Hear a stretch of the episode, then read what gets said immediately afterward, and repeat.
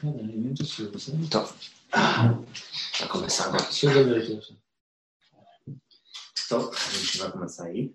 É, então, como vocês estão vendo, o Daniel Segal não está conosco hoje à noite. Então, Desculpa, desculpa. então, de cara a cara, né? Porra, chefe. Graças a Deus, finalmente poder fazer um podcast cara a cara e não pelo Zoom. É, é incrível. Então, então, é um prazer muito grande de receber de volta. Já o que é sua terceira ou quarta? Terceira. Depois de todos os cobros de vinho de Purim, você Rabino quer que eu saiba quantas É, vezes ainda foi? Eu chutaria que é a terceira. ideia. terceira, né? Acho que a gente. É, então, a terceira. É chata, é chata. É chá, né? É chá. É, é, é chá, chá. É, sacanagem. É, então, vou a Vamos saber, vamos saber pra galera. É que já acabou até em Jerusalém, né? Já acabou até em Jerusalém? Já, já acabou até em Jerusalém. Então, vai embora, assistiu. Mentira, mentira, tô gostando. É pra ficar já. Bem, então, hoje a gente vai falar de um negócio muito interessante, eu. Eu- quando você me deu a ideia, eu achei muito legal. Você quer dar uma tzaga aí na dica ali? Nahon, cara, a gente está falando de Aman. Antes de mais nada, quem é Aman? Aman! É, todo mundo conhece a história da Megillah. É, Aman ele é o ministro do rei Hashverosh. É, Mordecai, o judeu, não quis é, se prostrar é, para Aman. Aman ficou muito irritado com ele, decidiu matar todos os judeus. Cara, um E- pouco exagerado, né? Definitivamente. Exagerado, Definitivamente. né? Definitivamente. Dramático. Ele fala, tenho todo o dinheiro do mundo, muitos filhos, eu sou o segundo no reino e não vale nada para mim se não se É, ajoelha. não, pois é. É um pouco dramático. E, e, como vocês conhecem a história, eu suponho, o Aman ele realmente consegue fazer um decreto que todos os judeus vão ser aniquilados no dia 13 de Adar. E, no final das contas, Mordecai e Esther, eles conseguem revirar a coisa e o Aman ele é, é morto e ele é pendurado na própria árvore. A árvore está errada, na própria madeira Lá. lá. de 25 metros de altura que ele tinha preparado para pendurar o Mordecai. E no próprio dia que o Aman tinha decidido é, exterminar os judeus, o rei Hashverosh dá aos judeus a opção de se defender e de se livrar de todos os seus inimigos.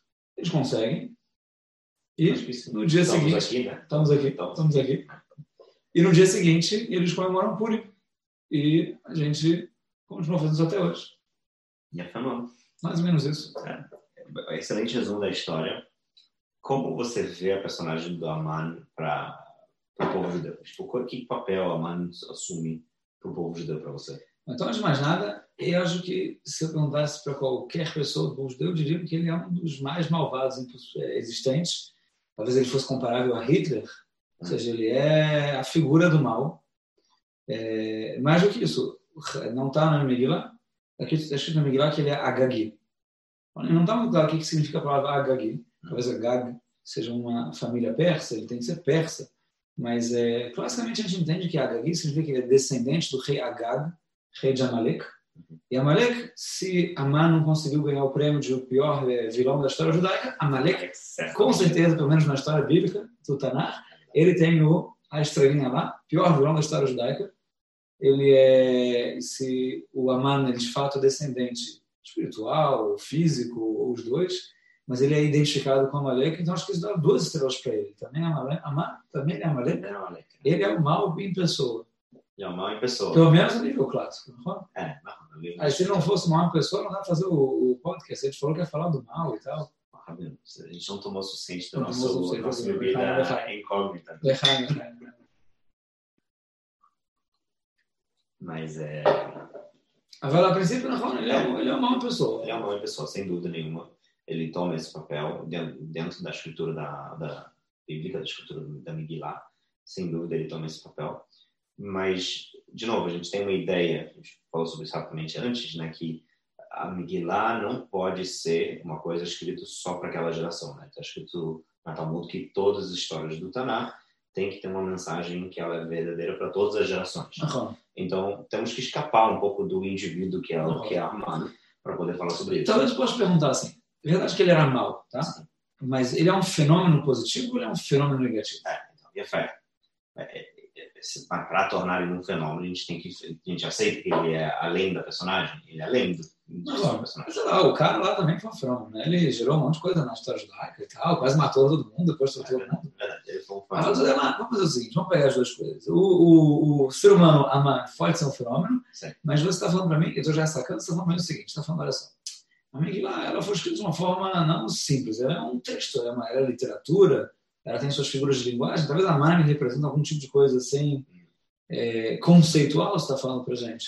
É, exatamente. que Eu acho que é o único jeito de a gente encontrar sentido fora o sentido histórico da Megillah, fora da época da geração da Megillah. Se a gente não abstrai o personagem que era Aman para algo mais aberto do que o indivíduo que ele era, não dá para, ou seja, não dá para nem ter a conversa, eu acho.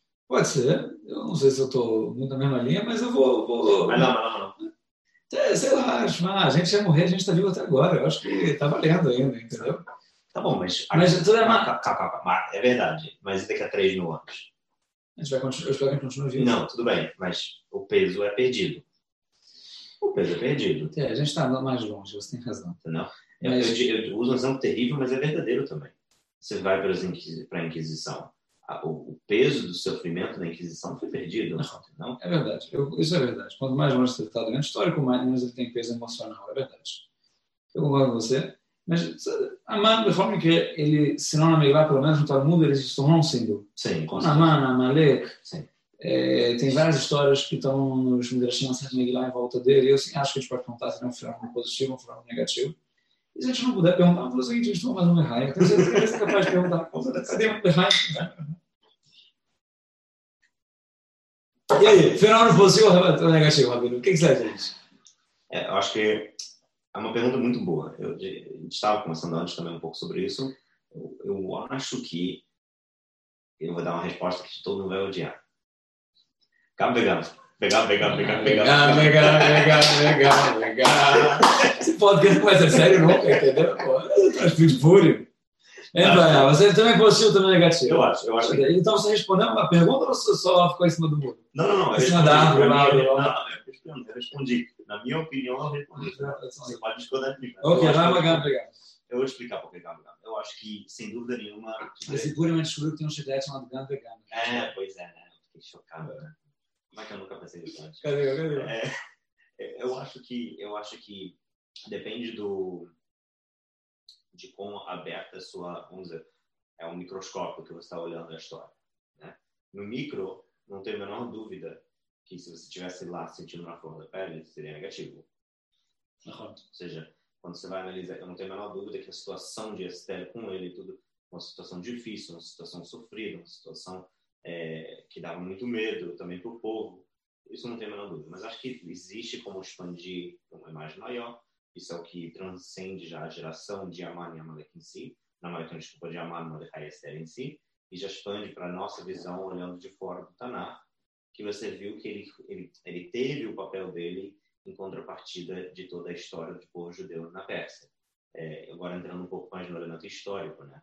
É, só para responder a sua pergunta quando você olha, Miguel, na minha humilde opinião, e um pouco de influência, já que o Rabino Segal não está aqui em pessoa, ele pode estar aqui com suas opiniões, é, pouca influência do Rabino, Rabino Segal, quando você vê a personagem no Pshat, no que está escrito na Miguel, não com as explicações rabínicas, é, não se deixa dúvida que a Mordecai era uma pessoa bastante assimilada é, dentro da cultura persa, dentro do que está escrito, fora o próprio, seu próprio nome, que ela tem raízes não judaicas, a- ao fato que ele não dava para nem ver que ele era judeu. Como, você pulou na, no Mordecai? Porque eu também não Calma, concordo com você, a gente vai explicar. discutir Mordecai vou também. explicar, vou explicar. Cadê? Vou explicar o que eu quero dizer com isso. Fora o fato que Mordecai nem, nem parecia judeu a tal ponto que os assistentes de Ah, a característica dele é Mordecai, o judeu. Oh, É o nome pelo qual todo mundo conhece É, ele. calma. Porra, Rabino. Você não vira com aquele cara fala um judeu se o cara não parece judeu? Mas quem escreveu a Megillah? Quem escreveu Miguel? Então, no chat da Megillah, que a Nidem Mordecai abriu outra janela. É, eu sei. Cadê? Ah, você que fez a pergunta. Termina, desculpa, foi mal. Então. Deve ser o chá. O chá. Deve ser o chá. o chá. É, o ponto é que deixa claríssimo, não na narrativa, mas na história em si, que ele não, ele não era judeu. Por que, que um cara que não se prostraga perante o cara que era muito importante tem que ser avisado pelos outros que ele judeu? Se eu estou na rua e eu não prostrago pro, sei lá, pro Bolsonaro, entendeu? eu andando aqui com meu tzitzit com minha equipa na cabeça, ninguém vai duvidar que eu sou judeu, todo mundo vai saber imediatamente. Não, não tem suffix. Não, aqui você vê na Megillah que houve um, uma certa houve uma certa satisfação em relação à nacionalidade de, de Mordecai. Quando ele é chamado de Mordecai Yehudi, é na narragem, na narrativa, que foi escrito pós-fato da história. Não foi escrito por Fulé e Mordecai, Esther, não sei que nessa Vamos admitir, vamos admitir para por enquanto que você está falando. Cadê? Tudo bem. Então, é, você vê que Aman ele foi uma força que a, que a médio prazo do povo foi uma força unificadora do povo, de talvez um pouco de instinto de sobrevivência para conseguir se unificar e depois, depois isso, poder voltar para Israel, reconstruir o Beit Midrash, construir o Tribunal Rabínico, ou seja, foi quase a faísca que, que deu é, a, a, o retorno da Babilônia para Para ser sincero, não sei porque então você está falando que ele foi também positivo, também negativo. Eu concordo com você. Eu acho que ele foi 100% positivo. Não, tudo bem. Porque, no é, micro, mas não dá para não dá para eliminar um. Vamos, vamos dividir o seguinte. Os Eudim que morreram na guerra, isso não é sofrido? Então, esse eu acho interessante. É, vamos dividir entre a realidade histórica e a realidade literária. Ok. Eu acho que na realidade histórica, tá bom, vai ser. Se ele foi positivo ou negativo, concordo com você. O interessante também lá é que na realidade literária não tem nenhuma coisa negativa. Sim, com certeza alguém morreu na guerra. Não sei. Com certeza teve algum trauma lá. Mas quando você lê, não, tá não tem nada disso. Foi tudo excelente. Assim, os judeus que entraram num, num stress lá, todo mundo ficou em luto e tal, não sei o quê, depois tudo virou ao contrário, foi tudo excelente. Os, tem até os números dos mortos do inimigo. Do inimigo ah. Não tem ninguém que morreu na gente. Modificando a ideia que quem escreveu a história foram os vencedores. Né? Bom, a gente venceu, né? É, então, a gente. Mas o que eu, eu sim acho que se você pega é, mundo pré-Amã e mundo pós-Amã, mundo pré-Amã é pior do que mundo pós-Amã.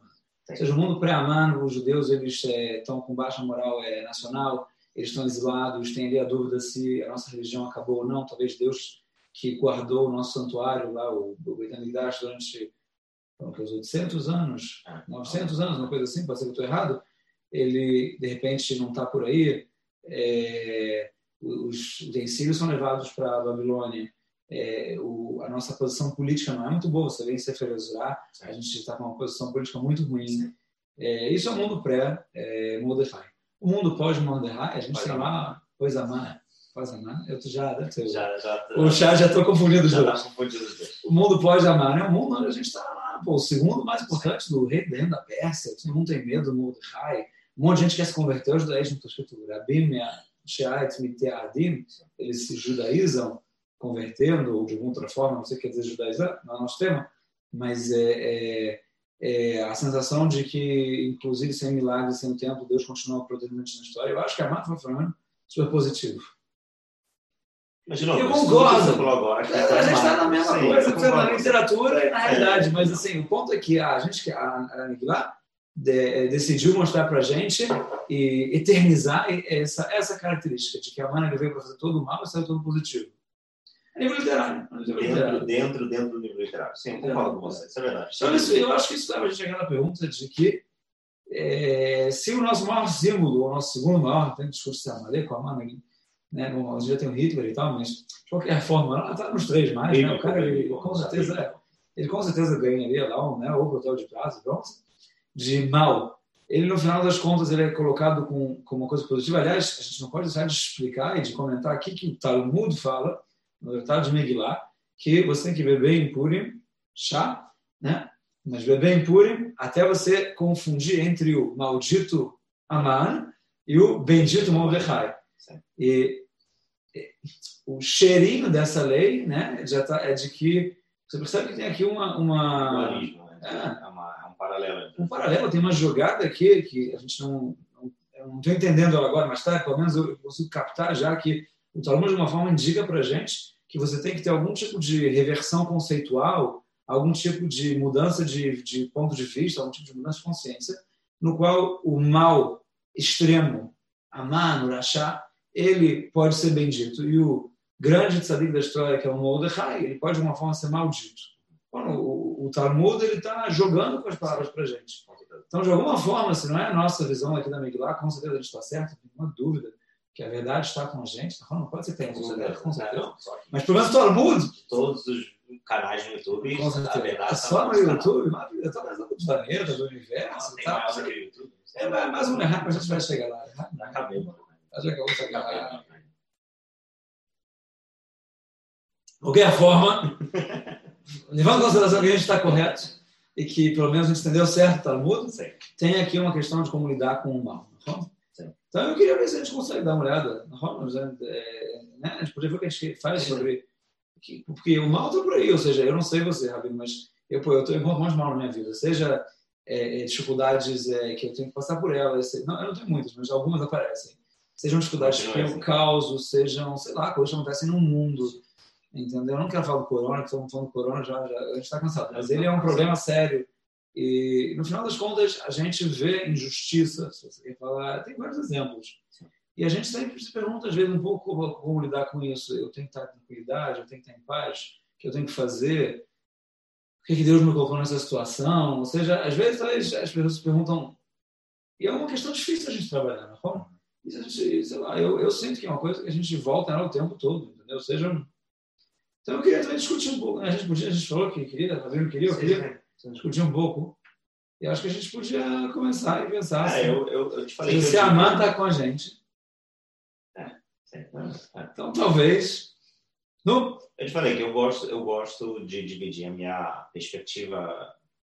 Eu não quero nem dizer filosófica, que eu acho que é uma perspectiva mais psicológica de qualquer outra coisa, que talvez seja algo pessoal, que eu gosto de dividir entre maldade, tem coisas mais no mundo, versus tragédias. Eu não, eu não tenho certeza que eles estão na mesma categoria. E eu vou te explicar por que eu acho que eles não estão na mesma categoria. Cara, esse chapéu é pesado pra caralho. Pode tirar, pode tirar. Pode tirar, tira, tira. tira. Não, não, pra não der do mal. Continua. Entendi, é... Pô, você gastou da série, desculpa, tá pescoço. Já há muito tempo com esse chapéu. É, não sei, não sei. Kitsu, é... então você estava falando que a diferença entre tragédia, subfilme e, e, o mal. E o mal. E eu, eu acho que é mais fácil começar com tragédia. Né? Eu acho que, que senão a gente já tem. Esse é todo o podcast, né? o mal. mal. É... eu acho que tragédias. E, e graças a Deus eu não estou falando muito por experiências pessoais. Todo mundo tem dificuldades na vida, né? Não, tô, não sou perfeito, ninguém é perfeito. Mas eu acho que uma das coisas que é universal na experiência humana nesse mundo são tragédias. Das coisas que a gente já sabe na nossa subconsciência que vão acontecer, como nossa, sei lá, própria morte, que ela, ela pode representar em certas pessoas uma tragédia. Não estou falando para a gente, mas eu acho que ela sim, no, na, na, na, consciência coletiva do ser humano, ela é vista como um momento, de certa maneira. Pô, com certeza. Ou, ou a morte de um, um parente, ou perda de dinheiro, ou uma doença severa, ou uma marifá, né? uma praga que a gente está passando agora. Ah, agora, só um parênteses, realmente, eu, eu acho que realmente a gente está vivo, graças a Deus. Eu acho que a gente pode falar da morte, porque, sim. de alguma forma, a gente sabe que a gente vai passar por isso, e a gente imagina como vai ser aqui o mundo sem nossa presença. Imagina o quanto a gente teria saudades das pessoas e coisas se nossa consciência, né? de fato, tiver ainda percebendo a nossa ausência. Sim. É, e se não for esse o nosso problema, pelo menos a gente quer fazer coisas que, que a gente quer ter prazeres, a gente quer que se mantenha, sabe que é finito. É, só entre parênteses aqui, o negócio da morte, que eu acho super interessante, tinha na, na Grécia Antiga, os filósofos é, que seguiam o Epicurus, esse é um dos grandes temas deles, porque como lidar com a tensão que a morte gera na vida pré-morte. Uhum.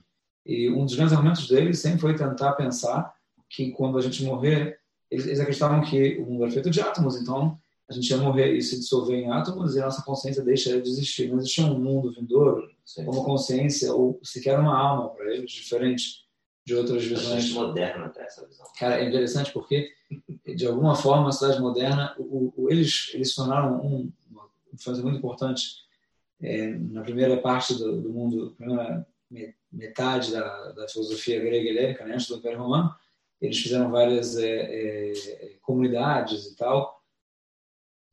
E ele, ele, mas eles, o que chegou nas nossas mãos, que são poucas as coisas deles, são mais as coisas dos históricos, mas principalmente as coisas dos, é, dos platônicos e tal, eles sempre são, sempre são os é, rechaçados, eles são, são os problemáticos, diferentes, pelo fato de eles serem praticamente ateístas.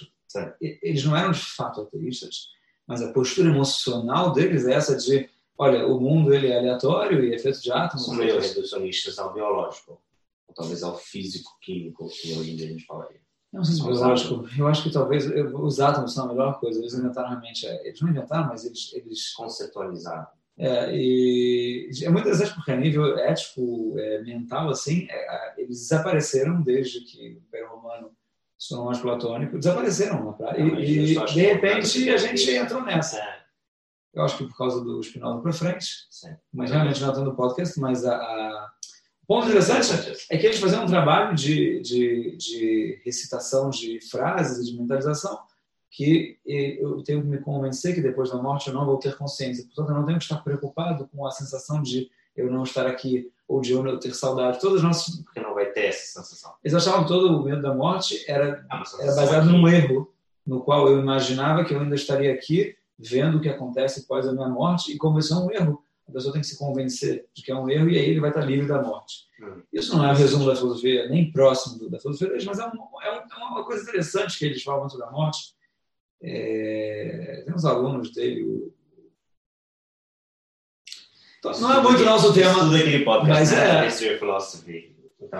Não, não só, mas ele é bem bom. Ele é bem bom. Eu mais gosto dele. De, de qualquer forma, eu, eu está fechando parênteses bem longo. Sim, sim, sim. Mas é, a morte é uma parada que realmente preocupa a gente. Sim, com certeza. No nível psicológico, eu acho que é uma das coisas que mais preocupa. É uma das coisas que a gente vê não na nossa idade, mas sim pessoas chegando em idades mais avançadas, têm, eles encaram de maneira muito forte.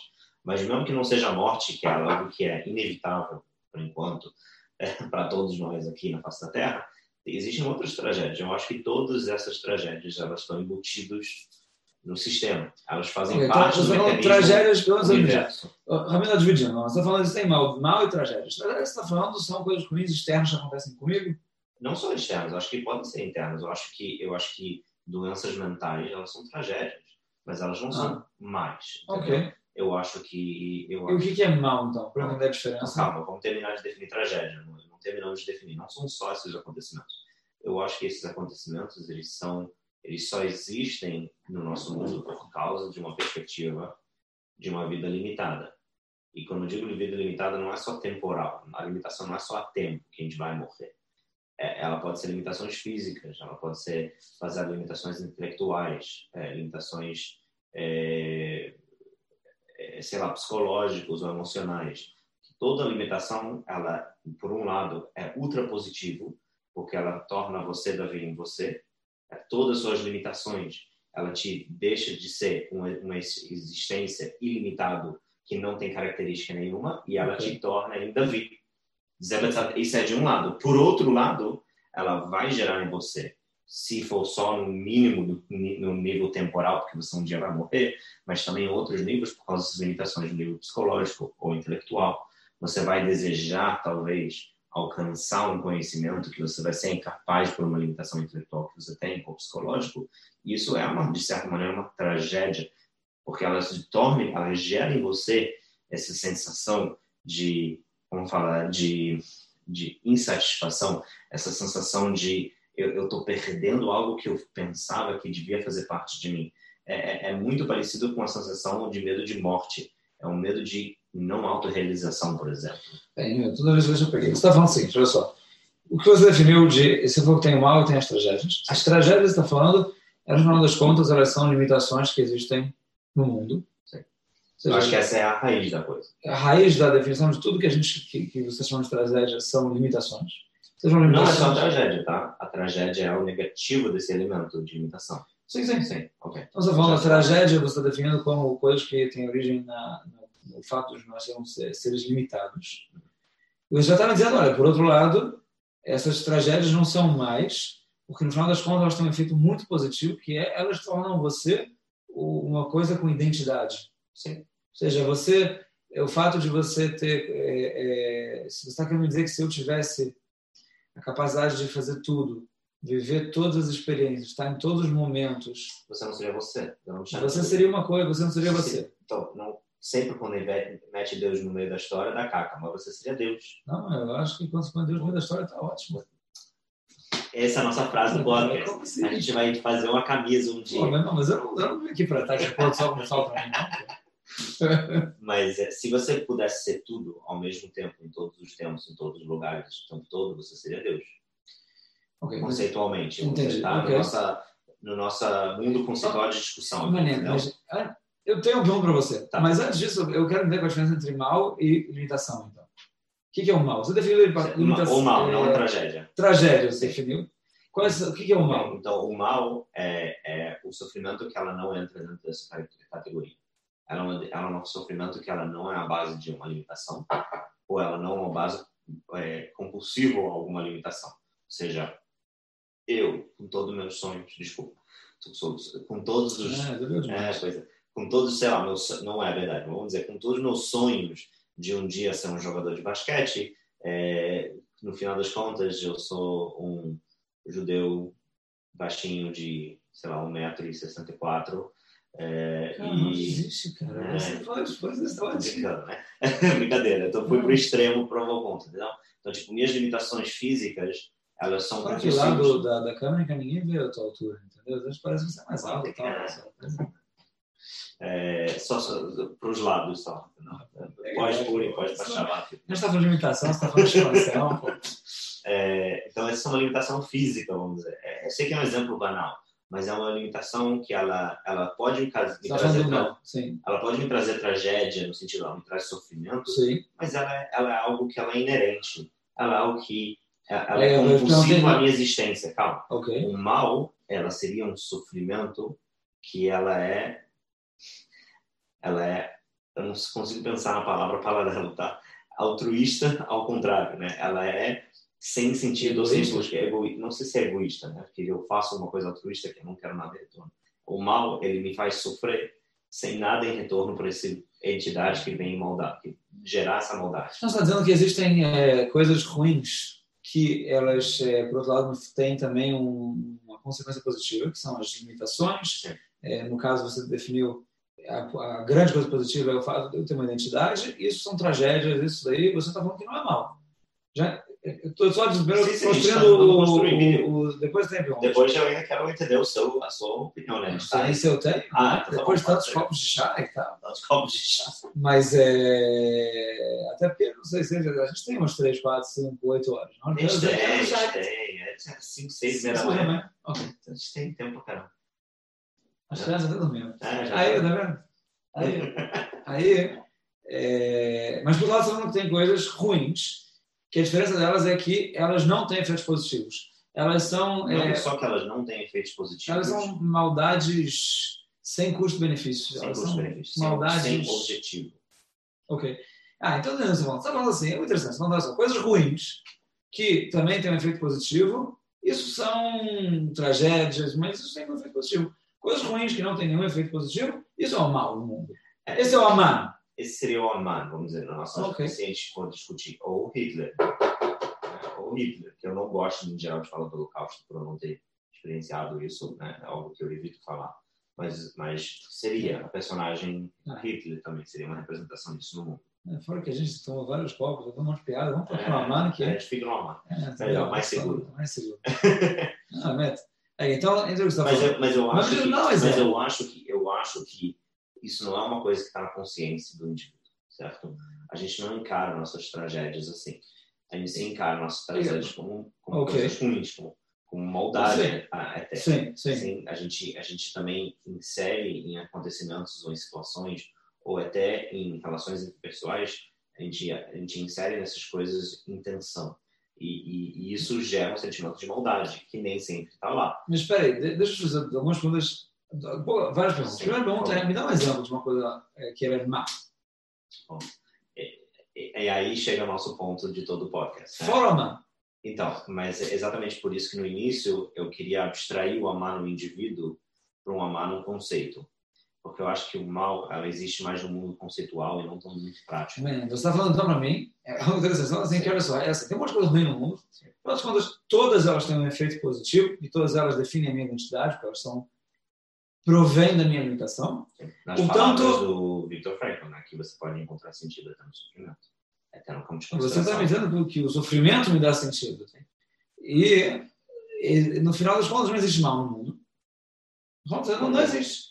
Mas, mas a gente, de uma certa forma, para conceitualizar, entender o mundo, a gente cria o conceito do mal, porque a gente olha um sofrimento, a gente olha uma coisa ruim, a gente olha uma limitação, a gente se foca na parte negativa, não percebe, não está consciente, não está afim um monte de possibilidades, os quais a gente não vê o lado positivo. Portanto, a gente cria o conceito do mal. E por isso que minha resposta para a sua primeira pergunta, se o Aman era bom ou era ruim, eu falei gam vegam. Gam vegam. Falei também também. Ah, como é que pode acabar o show? Vegam, gam vegam. Levante. Ok. Eu acho que as duas perguntas, ou essa definição clara, essa definição ela, ela, ela te ajuda a analisar uma situação de dois níveis de análise diferentes. Uma mais prática e uma mais abstrata. Eu entendi o que você está falando. Você está falando então, o bebê não tem mal no mundo? Ah, então o bebê mão foi uma coisa. O que você está falando. É realmente o conceito da Miguel aqui, o Amani e tal, é fé, é fé melhor. Eu tenho, eu tenho outros pontos. Então, você está falando que. É, é, eu tenho várias perguntas, na verdade. Vamos começar do Já falou de 6 a 6 da manhã. 6 da manhã, 6 da manhã. Isso.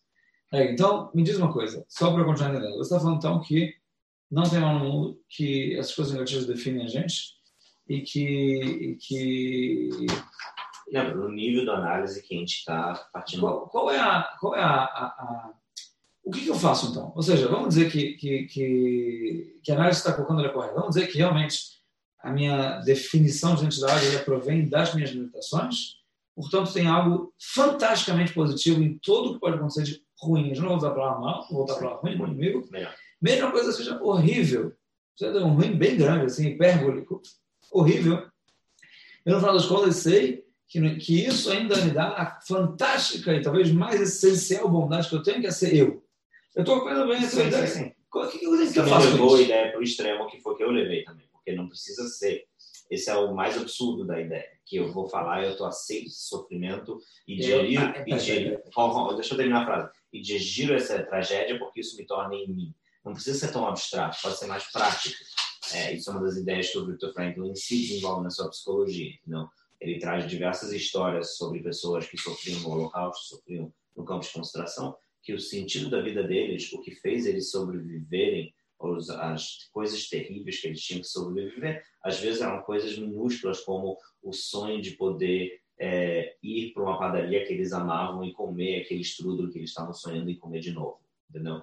E só aquele pensamento, aquele desejo, aquela almeja para o futuro era suficiente para dar à vida deles suficiente sentido para sobreviver e aguentar a tragédia e o sofrimento que eles estavam passando naquele momento. cara, mas então o que você está falando para mim respondendo a pergunta prática de como é que eu faço para viver com sofrimento, é... Por isso que a pergunta não é filosófica para mim, a pergunta é psicológica. Então, mas o que eu faço? Ei, estou sofrendo, o que eu faço? É, eu acho que a resposta, para mim, a resposta é o Victor Frankl, ela encontra sentido dentro desse sofrimento de alguma maneira. E, e eu acho que, voltando para o Tanakh, voltando para a Bíblia, para a religião, eu acho que um dos papéis que a religião sempre teve foi justo criar esse caminho de equilíbrio entre você está falando, assim, está falando uma coisa horrível, tá? Sim. Lá além, não, não com a gente. Quando a pessoa não está dentro de carro, faz uma pessoa, uma pessoa, lá além, tá bom? Cara, mas assim, isso não necessariamente precisava ter acontecido, eu ainda tenho minha identidade. É, não. Não. Tipo, 10 minutos antes de acontecer, eu tinha identidade. É. Aconteceu. Você tem uma, 10 minutos depois. Você tem uma nova identidade. Pô, mas eu prefiro ter a identidade mais feliz anterior. Você pode preferir, mas essa é exatamente a pergunta psicológica. Você preferir ter a identidade anterior é você preferir algo que ela não é a verdade, que ela não existe. Então você vive uma, uma não é nem ilusão, né? Você vive uma delusion, né? Uma... Cara, mas o mundo que você está colocando para mim é um mundo muito negativo, cara, um mundo pessimista. Eu vou te falar por quê. Olha, eu transcendo o pessimismo por, por causa disso. Eu explico por quê. Hum, a partir do momento que eu aceito que que a tragédia ela é embutida, que a tragédia ela é inerente, que a tragédia ela vai surgir, você pode escolher a tomar decisões na vida onde você minimiza ele. Eu, eu entendo que você tá, tem uma boa estratégia para minimizar. Eu não acho que é estratégia. Eu acho que é a, a experiência mais verdadeira do ser humano. Eu acho que um dos poucos sentimentos que ela é universal é, que ela você pode categorizar de todas as sociedades, em todos os mitos, né, em todas as religiões, são justo esse sentimento de sofrimento e o sentimento de, de, de dor, de dor, não acho. Mas...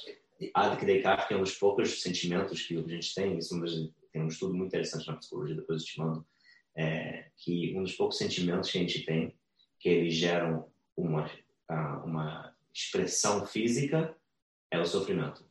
A expressão física do sofrimento, o que é? Não, a expressão de dor. Não me abra essa janela, porque senão eu vou fugir da pergunta. Abre vários copos de zero. Olha só, Mas não tem nenhum outro sentimento que faz isso. Não, tudo bem, mas olha só, eu ainda volto, eu, eu não sei se eu entendi. Porque, no final das contas, você está dizendo que é inviável eu ter identidade sem eu ter passado por cada um dos meus sofrimentos? Eu acho que eu acho que é inviável você é, você viver uma vida sem sofrimento. É inviável. Com certeza, é com certeza. A partir Mas por que então você não está irritado com Deus? Eu, por que não pode? Vai meter Deus no meio da história, vai dar caca. Ah, tudo bem, você está aqui fazendo um podcast, você as coisas são bonitinhas, tem que dar o que vai dar, entendeu? Não, mas olha só, olha só que mundo você tá, que você vive nele. Não sei se não é o mundo que você vive. O mundo que você vive, pelo menos, é assim. É assim, olha só. A gente está preso, tem um monte de sofrimento. Sim. É ruim pra caramba. Desculpa. É ruim, é ruim pra caramba, não é malvado. Então, essa é, essa é a realidade. Não dá pra fugir disso, não dá pra fugir disso. Ok. Já que não dá pra fugir dessa situação ruim pra caramba, que o mundo funciona assim, que você pode não querer lembrar, mas quem criou assim foi Deus, a gente tem que fazer uma coisa com isso. Então, sabe o que é? Isso tem uma coisa positiva, me dá identidade. Tá ótimo. Eu não quero perder a identidade. Eu, Mas perder, você está supondo que a identidade não, é não, não, você já. Eu tinha. não quero não tê-la. Eu gosto de ter identidade. Ter identidade é a coisa mais preciosa na minha vida. Eu estou contigo nesse ponto, tá?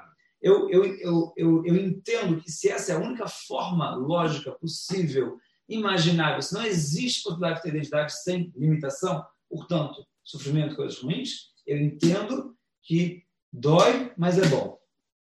Ok. Sim. Tipo, eu entendo.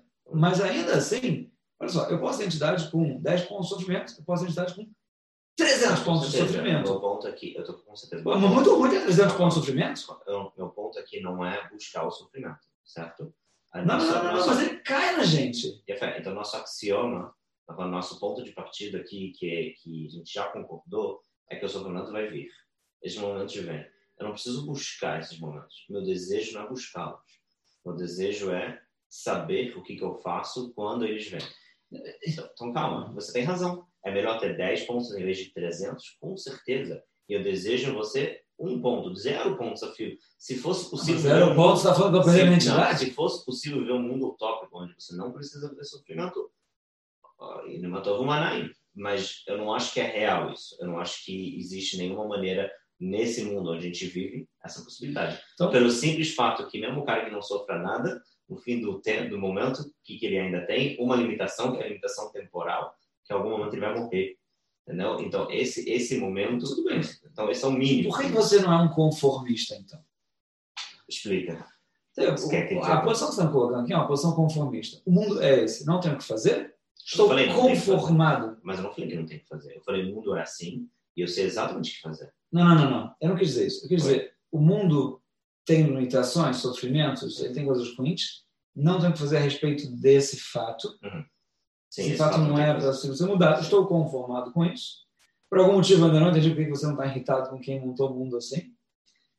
É Porque lá, o mundo está assim e você fala, então, agora que essa é a situação na minha frente, eu vou tentar é, é, é, é, desenvolver minha identidade que ela sai desse, desse sofrimento. Então, vamos ao seguinte, tem vários pontos interessantes de perguntar. O primeiro ponto que eu estou perguntando é realmente a identidade. queria entender de você o que você acha de Sim, mas você botou uma coisa super profunda, com vários pontos não estão claros. Por exemplo, por que você acha que a identidade é só vem da limitação? Ah, eu tenho identidade baseada nas minhas memórias, eu tenho baseado, baseado nos meus gostos, eu tenho baseado nas minhas vontades. Não, não, não, não. Você está usando o negativo para fundar o fato. Existe um positivo. O positivo é que te define, você tem razão. O que são as memórias, 100%. Mas eu estou olhando do infinito e contraindo, e você está olhando do ponto de partida Davi quando era uma célula dentro da barriga da sua mãe e o seu desenvolvimento para fora.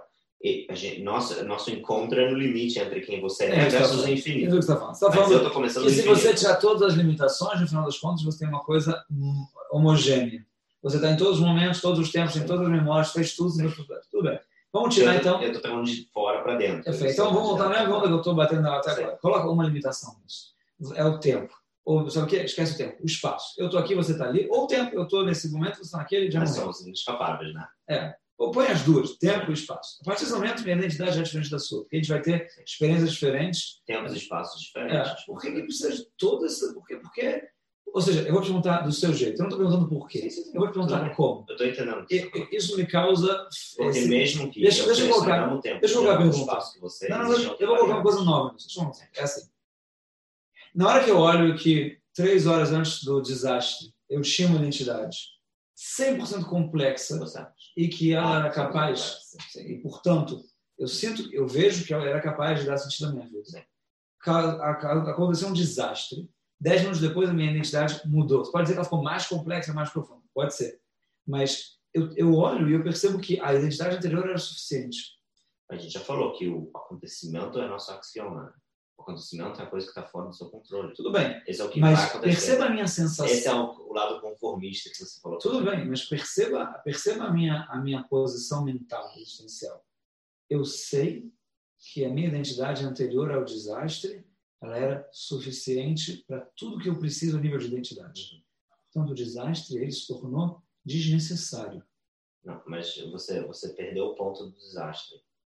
Porque, de novo, você está fugindo do axioma. O axioma é: eu estou pronto e eu estou disposto a digerir tragédias que eu sei que vão vir. Eu posso estar muito satisfeito com quem eu sou. E eu estou muito satisfeito com quem eu sou. Mas pelo fato que eu, vamos dizer, usando o termo bíblico, estou me preparando para o Mabul, me preparando para o dilúvio, né? essa é a minha opinião, é a ideia filosófica da história da, do dilúvio, é isso? É o estar preparado para qualquer coisa, né? é, porque eu estou preparado para isso, mesmo que talvez eu gostaria de continuar sendo quem eu sou, eu, eu estou psicologicamente, emocionalmente preparado para engolir uma nova tragédia. Toda tragédia? Não, não posso estar pronto para tudo. Você tem razão. É difícil estar pronto para tudo, mas eu me preparo o máximo que eu posso para quando a tragédia, que é, de novo, minha axioma, vier, eu consigo com mais facilidade engolir e digerir essa tragédia. E a partir do momento que eu sou preparado para digerir e engolir essa tragédia, o impacto da tragédia em mim é menor. O quanto ele muda quem eu era antes eu acho que a gente e tá, quem eu depois. Eu acho que, eu acho é que eu entendi. Eu acho que a gente está procurando, a gente está com objetivos diferentes. Acho que a gente está procurando coisas diferentes. Ok. Vou te falar. Você está falando o seguinte: olha só. É isso, tem tragédia. O que eu faço com isso? Eu me preparo para ela, eu entendo o sentido, eu procuro. Porque eu aceito o axioma. Tudo bem, já entendi, já entendi. Então, olha só, você está falando mais ou menos você está você tá fazendo muito com os estoicos, com o Sêneca, com a galera que fala assim, tipo, olha só, precisa fazer um trabalho, se preparar. Sabe tinha aquelas coisas de pensar que aconteceria Deus livre se você perdesse Eu podia ir muito mais longe, né? Hã? Eu podia ser Kierkegaard, eu podia falar que o sofrimento é necessário para a construção do ser humano. A angústia kierkegaardiana, para ele, era necessário sofrer para você ser indivíduo. Vamos fazer uma organização mental aqui. Então, eu vou te falar uma coisa. Eu, eu acho que existem, longe, eu não acho que tem eu, eu acho que existem três, eu acho que existem três é, eu acho que existem é, um divisor de águas muito grande nessa questão Sim. e depois a gente faz divisores pequenos. O grande divisor de águas na questão é, sempre foi se você acha que o mundo tem sentido ou não. Uhum. Ou seja, todas as pessoas que acreditam em Deus, por exemplo, eles precisam explicar para que, que serve é, o, o, sofrimento e eles não estão tranquilos é, é, no coração deles até eles terem essa resposta. Porque tá, o mundo é injusto, porque tem um problema, porque não faz sentido, porque a coisa ela é absurda. Isso, isso incomoda quem acha que o mundo tem um sentido. Pode ser quem crê em Deus. Mas você não acredita em Deus, mas você acredita que existe um bem. Se você acredita, se você acredita que o mundo tem uma lógica que coordena ele, você precisa explicar esse fenômeno ruim. E eu estou fazendo essa pergunta o tempo todo. Na hora que eu vejo para você e falo, cara, é, é, antes do desastre eu já tinha tudo que eu precisava para ter identidade. Depois eu não ganhei nada. Eu, a identidade, eu, eu sinto aqui você injustiça. Supõe, né? supõe. Tudo bem, mas como você supõe? Eu conheço a minha vida antes, eu tinha identidade. Você acha que você faz sua identidade? Explica. Eu, eu acho que a gente é completamente ignorante a maior parte dos variáveis e impulsos que nos, nos definem também. Ok, eu acho que você mudou de, de, de papel agora. Mas deixa, deixa eu terminar. Mas isso foi para esse ponto específico. Mas... Afinal das contas. não estava indo por esse caminho. Sei, mas pensando que isso me incomoda. Você não está falando? Me incomoda. Isso não tem sentido. Não precisa ser a pergunta por que Deus deixou acontecer uma coisa ruim. A pergunta é muito mais básica. É, Deus, é óbvio que ele está nessa. Pelo menos meu lado da coisa na história. mas, no final das contas, o meu senso humano básico de busca de as coisas têm que fazer sentido. Eu acredito que o mundo ele leva ao bem. Isso daqui não. Eu não consigo entender por que, que isso é necessário. Você está agora falando outra coisa, que é o não Sim. entendimento. Mas isso me incomodou. Por que isso me incomodou? Então. Mas, de novo, eu, eu, eu, aceito, não só o não, não sei, eu aceito o acontecimento. Eu vou te falar, eu acho que tem. É, mas deixa eu. Tem, tem, eu acho que existe o outro lado, Sim. que são as pessoas que pensam que não existe sentido no mundo. Não é só dizer que não existe Deus. As pessoas também é, vão falar, ah, o mundo é absurdo, uhum. o mundo ele é aleatório. Então as pessoas se colocam na posição de se essa é a situação do mundo, o que eu faço agora? Uhum. Essas pessoas, uma opção delas é suicídio. Uhum. É, tiveram filósofos existencialistas que levaram a sério a pergunta. Sim. Mas se você ainda acha que vale a pena viver, ou seja, você decidiu que não vale a pena suicidar, então você tem que explicar pelo menos o que você faz em relação a esse sofrimento. Eu achei que a, o método que você estava colocando que estava mais desse segundo lado, porque você não estava perguntando por quê, ou justo ou injusto, estava falando, olha só, esse é o fato, a gente vai ter que tomar uma decisão em relação a ele. Você sim acha que vale a pena a vida? Não. Você tem em consideração que não. Estava óbvio aqui, e você já deu a resposta do que fazer com ela, entendeu? Eu falando? Eu, tá, eu, eu acho que, que é, esse eu acho que é um divisor de águas básico, entendeu? Se a gente está procurando aqui resolver o meu problema de injusto, você está resolvendo o seu problema de esquece. Vamos fazer o que com isso agora? Uhum. Então, é, é, sei lá, eu acho que é só legal contar um pouco mais. Que do, do, do, do outro lado aqui da mesa, que eu coloquei o chapéu em você, foi mal? Não, não, não perguntei antes, sabe aqui? Não, tá Pode ser que eu estou errado ainda. Pô, é pesado mesmo. É, eu tô te falando, cara, é muito ruim, entendeu? É uma limitação do cão quando você é, na cabeça. Pesado, Mas, no final das contas, a limitação me deu chifres, tá ligado? São coisas positivas. De qualquer forma, o, Deixa eu pegar isso daqui, por favor. É chá, cara. Sei, eu tô brincando, brincando. O Fúria acabou, cara. Aí no Brasil, aí, se estivesse em Jerusalém, lá, ou em é Frankfurt. É chá, é chá. Em Frankfurt ainda deve ser Purim. Nossa, já acabou também. De qualquer forma, o. o, o eu tá, minha mãe. Ela tá falando do chapéu. Então, do lado da mesa que eu associei com você agora, assim, joguei isso na, na tua bagagem, não sei se está certo, tem então, eu posso dividir em duas posturas interessantes. Por exemplo, tem as pessoas que chegam à conclusão, realmente, o mundo tem sofrimento, ele é mau, ele é absurdo. Então, sabe o que? Vamos desistir do mundo. Vamos tentar não, é, não ter vontades materiais, tentar se desapegar, tentar é, é, diminuir as minhas vontades. Isso vai levar à tranquilidade, à calma. Isso tem em todos os lugares do planeta. O próprio. É... Vou falar uma coisa bem polêmica Pra, mas talvez você pode falar que o Epicuro tentou uma coisa parecida, de, pelo menos em parte, de desistir de todos os prazeres que eles são baseados em faltas. Ele não queria prazer de comida, ou prazer físico com mulheres, ou prazer de poder, porque isso sempre tem uma coisa negativa de eu não tenho agora, eu vou ter que alcançar. Então, você vai desistindo disso. Talvez no budismo, talvez... Então, então talvez no budismo, eu não quero entrar nos detalhes, também nem sou especialista nessas coisas, mas talvez no budismo, pelo menos uma visão é, ocidental sobre o budismo tem uma certa ideia de desistência das, da, da, desses é, impulsos para que a gente possa viver mais em paz. É, o próprio justo, filósofo. Justo é importante.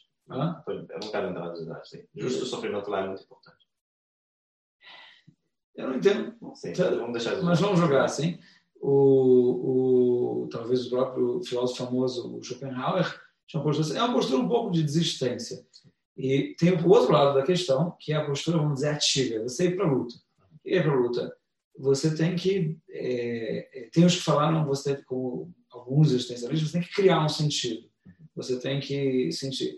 E você está, de uma certa forma, na postura da luta, de olha só, o negócio está ruim, então vamos encontrar um sentido. E você está, na verdade, misturando um pouco. Você não está dizendo vamos criar um sentido, você está dizendo isso foi necessário para o sentido, mas toma uma postura ativa de extrair o sentido. Por isso que eu acho que você está fazendo uma análise filosófica muito interessante, mas para mim a ponto de partida é sempre mais psicológico.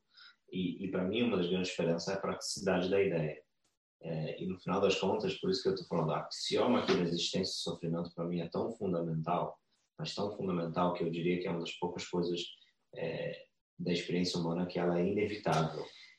Calma, a, partir desse momento, eu, eu, eu me pergunto, a partir desse momento, o que, que eu faço? Porque não é só uma pergunta filosófica. Deixa, eu, deixa eu pensar, deixa eu ver. Você está falando assim, já só. É óbvio que eu estou interessado com o que te incomodou com a ideia aí do, do, do justo, injusto, isso me incomodou. Mas você já resolveu isso, você falou de uma axioma necessário. Então tá ótimo, vamos agora para o psicológico, para o prático. É... Não, você já respondeu a pergunta para você. Sim. Já, então você pode passar do meu lado da mesa. Eu estou tentando, pensar no que, na maneira que você estruturou, porque eu não sei se eu diria dessa maneira exatamente.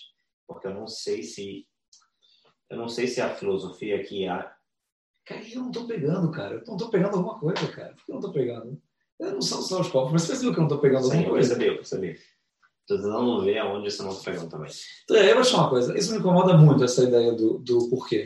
Tá? Eu não vou chute aqui porquê e tal, mas isso me incomoda muito, porque eu vou te falar, eu sinto que se uma, se uma coisa é justa, eu estou disposto a lidar com ela. Se, se, eu, se eu me convencer, vamos, alguém diz, tem uma coisa psicológica. Eu também tenho que fazer, lidar com o mal. Eu sinto que se a coisa faz sentido, se a coisa é justa, eu estou mais disposto a lidar com ela. Eu não acho que isso vai eliminar o sofrimento ou a dor, mas ele vai. O que mas você renega a existência de acontecimentos que elas aparentem, na sua perspectiva, como injusta? Eu vou ter que responder a tua pergunta. Mas eu, só o que eu estou falando, que antes de mais nada, a minha postura instintiva é que se a coisa foi explicada e eu senti que ela é justa, ou que ela faz sentido, ou que ela é necessária de verdade, ainda vai doer, ainda tem um sofrimento, não quero passar por ela, mas... Mas e, se, mas e se não? Mas e se não? Se não for necessário, se não for justo... E se você não consegue encontrar?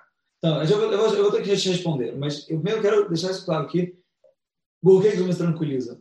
Porque eu acho que, que, que eu vejo o mundo como algo que ele tem sentido, como algo que ele evolui para o bem, como algo que ele gera positivo. Não só isso.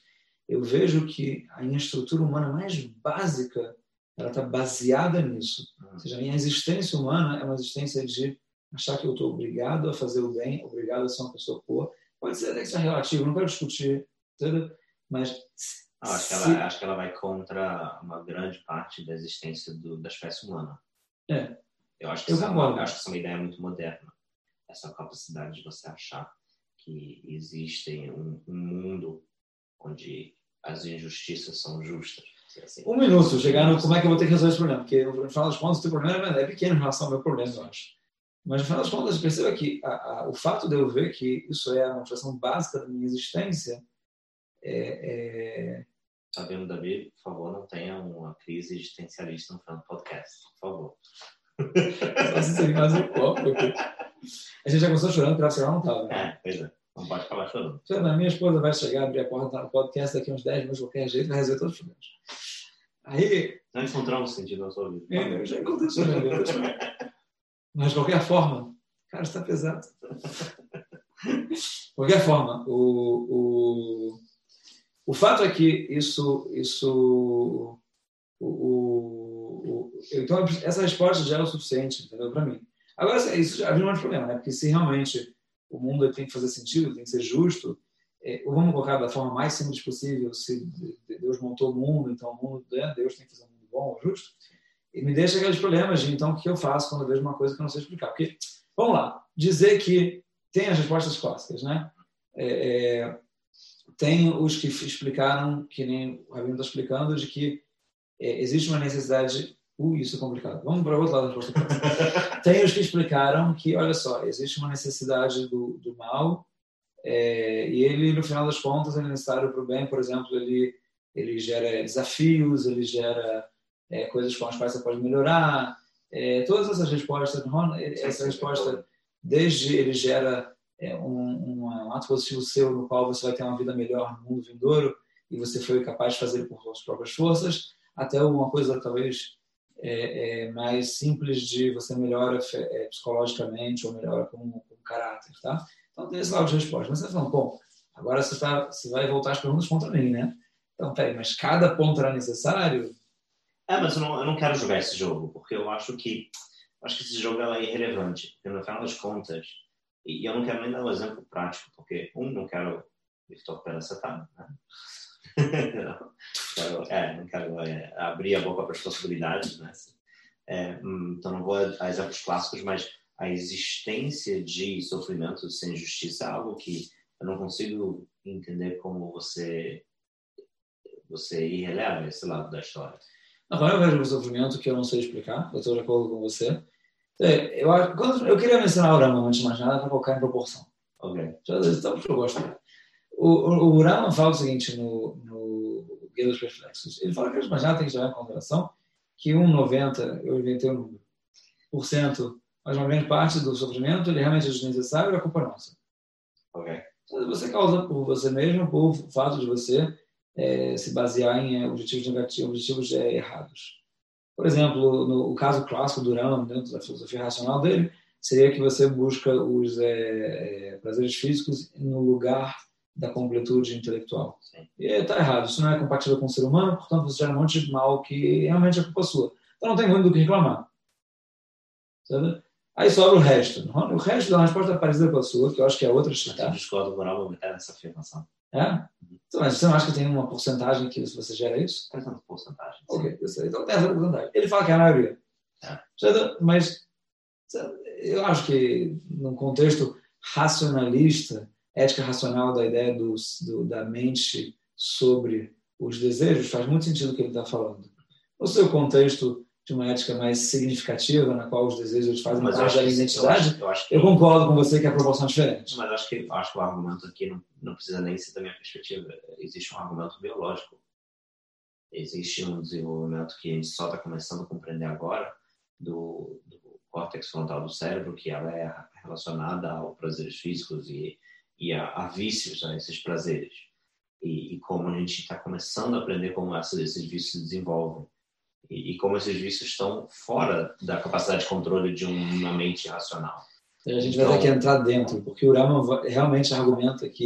que o Rama também não conhecia essas ideias. É, mas ele sim tem na, na, na, visão médica dele de que existem certos tipos de vícios. É realmente a palavra que ele usa no Mishneh Torah e na, na Mishnah, que, que é vícios em prazeres, que esses vícios podem ter nascido com a gente mas ele. O ponto não é nascido na gente. Eu quis dizer que a gente não é, é, é inicialmente culpado deles. É. Ele entende, ele, ele comenta isso claramente, o arcabouço teórico dele não tem nada a ver com o nosso. Mas, de qualquer forma, ele, a consequência é parecida. E, e, mas ele sim acha no arcabouço teórico dele de que a gente tem capacidade de mudá-los. Se você está falando para a gente que, que a gente não tem capacidade de mudá-los, então mudou um pouco a ideia. Então, não, é difícil falar dessa maneira absoluta mas a maneira que a gente trata essas coisas é como se fossem coisas que não dá para mudar. É uma... Vou te dar um exemplo. Tá? Vou te dar um exemplo. É, graças a Deus, nem você nem eu não somos alcoólicos. Graças a Deus. Apesar de... Tô brincando. É... Você não, que acha, né? É, não somos alcoólicos. Mas uma das coisas básicas que é feita no tratamento com Só um pouquinho todo dia. é que a pessoa ela, ela nunca é recuperada. Ela ela tem mais um dia onde ela conseguiu dominar o alcoolismo, alcoolismo dela e Sim. não caiu. Sim. Mas a pessoa é sempre um alcoólatra em recuperação. Ela nunca é recuperada. E, e parte do motivo para isso é que o mecanismo que o cérebro desenvolve, o mecanismo, a conexão neurológico, físico, biológico que é criado e associada ao álcool, ela nunca vai embora. o problema de exemplo é que vai parecer que a gente está julgando as pessoas. Eu acho que a gente é incapaz de julgar o ser humano. Não, não, mas, mas o Rambam certamente diria que você não precisava ter começado a beber. Mas tem um ponto aqui. Ela nunca vai embora, essa conexão neurológica. Então, a pergunta é, a partir de que momento eu já não sou mais culpado pela ação? Mas o Rambam teria dito que você não deveria ter começado a beber. Bem, tudo bem, mas ele não pode criar disso uma cadeia de culpabilidade. Em algum momento ele tem que cortar a cadeia e falar a partir daqui de diante, seu livre-arbítrio vai embora. mas ele vai voltar a te dizer, esse mal que agora ele é irrevogável, não é mais culpa sua, ele foi culpa sua em um momento. Isso significa que a culpa está na minoria das ações e não na maioria. Não, eu não quis dizer que é a maioria das ações. Eu quis dizer que a maioria do mal tem é, sai de ações. Okay, um exemplo de mal, você é um exemplo de um mal que foi sim, levado sim, para uma pessoa que não é, é obrigatório na existência. Aqui eu me sinto mais tranquilo que eu falo, cara, eu entrar no extremo, né? Você pode entrar no extremo de um bebê que ela nasce. E a fé, então ele fala lá dos 10% que você está chamando de 70%. Mas tem lá uma porcentagem. Lá ele pega uma coisa interessante. A, culpa da mãe de ter feito drogas quando o bebê estava em útero e ela nasce já com uma dependência aqui. Não, tem uma porcentagem que o Rama não falou 100%. Ele falou grande parte, ele falou a maioria, na verdade. Então tem a minoria, precisa explicar a minoria. Também fala dela. Ele fala, a minoria ele fala uma coisa parecida com a sua. Ele, ele fala que ele quer explicar, é, é a regra geral que você está colocando, que ah, existe uma necessidade é, no mundo para esse mal. Que sem esse mal o mundo não pode existir da forma que ele existe hoje em dia. Que eu não quis dizer a identidade ela não existiria sem limitação. No caso do Rama, o exemplo que ele dá ele é um pouco complicado, mas ele basicamente fala que, que para que o mundo não seja estático, senão que ele seja dinâmico, nas minhas palavras, né? É, então é necessário que exista uma instabilidade na matéria. Sim. Essa instabilidade ela causa mudança, as coisas têm reações químicas, as coisas mudam. Essa instabilidade ela é a origem das nossas necessidades físicas, Sim. porque nós não somos seres sem necessidade com matérias é, perenes para sempre. E as nossas necessidades físicas são a origem de todas as nossas mais inclinações na visão do Maimonides do Rama. E, portanto, se a gente quer ver um mundo dinâmico, não um mundo completamente estático, a gente quer um mundo vivo e não morto, esse mundo, ele, logicamente, para ele é lógico, tá? não é só racional, é lógico, é uma, é uma consequência lógica mesmo de uma dedução. Para ele, esse mundo tem que ter é, as coisas negativas que acontecem nele nele. É muito próximo, a nível estrutural de pensamento, o seu. Existe uma necessidade, essa necessidade, ela, então, assim, eu quero um mundo vivo, não um mundo morto, e então ela não tem o que fazer. A grande pergunta para. E isso resolve, talvez, a minha questão de justiça. É, talvez no caso do Rama, mais do que o primeiro você, porque no caso do Rama, todo 100% do arcabouço, coisas negativas, de toda a sua quantidade e grandeza necessária. Eu não vou perguntar por que esse mal podia não ter acontecido todo o mal é necessário no mundo natural, físico, dinâmico. Mas ainda assim, para mim, ou para você, para o Maimonides, eu não dei total a minha resposta, dei Maimonides, a gente ainda tem que perguntar é, se eu estou buscando justiça, né? É, porque acho que, acho que é, a gente ainda tem que perguntar, como assim? Tem uma necessidade lógica, eu preciso de instabilidade para ter dinâmica no mundo, eu preciso de limitações para ter identidade. Mas, eu, não podia, eu sou capaz de imaginar um mundo diferente. Eu sou capaz de imaginar um mundo com outras regras. Com certeza. Pensando nos anjos bonitinhos voando e tal, eles também são dinâmicos. Com certeza, você é capaz de imaginar. Aquelas limitações dos anjos não causam sofrimento. Esse aqui é o Gabriel, esse aqui é o Michael, cada um tem uma função, faz coisas diferentes e não acontece nada de mal com eles. Eles não sofrem, não dói. Não? Só me obrigar a entrar nisso? Não, mas pensa, você tem, tem, então faz assim, eu, eu te dou umas asinhas, você volta de volta. Eu tenho chifres, você tem as asinhas. Você pega as asinhas, você voa para cá, voa para lá. Você agora não tem fome, está tudo ótimo, está de boa, você vai por aí fazendo coisas positivas e tal, não sei o quê. E aí? Eu, eu vou deslizar, mas aqui você quer que eu responda? Não, eu, eu, é que eu não posso imaginar um mundo com outras regras. Você pode. Isso tem Talvez você tem, não tenha que responder essa pergunta, porque você só está buscando como se relacionar com o mal. Tem, tem uma, eu tenho que responder essa pergunta, tem, né? Tem um diagnóstico psicológico para isso. Você Maluco? é uma pessoa delusional. Você é uma pessoa iludida. Você tem uma psicose, porque você está imaginando uma então, realidade que ela as é pessoas, é... As pessoas do meu lado da mesa que querem justiça, eles vão te responder. É, as pessoas do seu lado da mesa passaram dessa. As pessoas do meu lado da mesa vão dizer, mas dava para fazer, né? Dá para fazer um mundo assim. Ele não é o mundo que a gente vive, mas dava. Então, cara, eu prefiro que botem, me põe na outra cápsula. Você tem a cápsula galera com as limitações, eu fico na cápsula lá com a galera das. Justo, justo, isso é parte do, do motivo que existe o processo que eu estou descrevendo, né? Porque uma das dos mecanismos psicológicos que podem ser implementados num momento de tragédia é exatamente isso. A pessoa se ela se é, retrai da situação e ela se internaliza num mundo fantasioso onde as regras são diferentes das regras mundanas, reais. É, e o perigo que isso tem para o psicológico da pessoa é que ela vai começar a gerar respostas é, irreais, fantasiosas, é, e a pessoa pode acabar decaindo dentro de, um, de, um, de uma espécie de esquizofrenia, de uma espécie de ilusão ao redor da sua realidade e seu mundo. Então é perigoso esse esse jogo, não que está falando. Mas eu entendo o que você está falando. Eu não, eu não renego essa capacidade.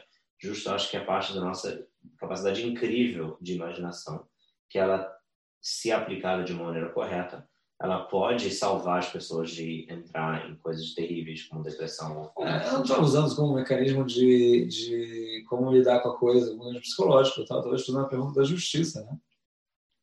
É, mas é o, mesmo, é o mesmo caminho, né? É só que no mundo da justiça ela está mais no topo do buraco do, do coelho e eu estou falando o que, que leva ao fim do buraco desse coelho? É, eu acho que para responder isso nós teria que abrir uma porta muito pesada sobre transcendentalismo, inefável e tal, coisas assim. Mas, mas eu sim acho coisa. que a religião ela, ela foi, ela é o desenvolvimento natural dessa tentativa.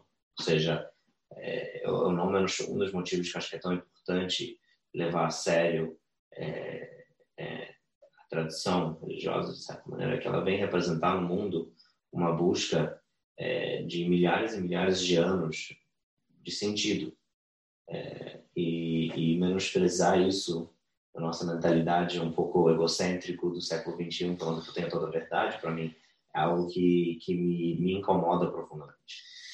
Me diz uma coisa, e aquela coisa sobre o que a gente não é capaz de entender? Uma das coisas que voltam muito nessa discussão do mal, que é, tem coisas que a gente não é capaz não, o mal é uma, de entender. É uma, é, por exemplo, um arquétipo, o mal, né?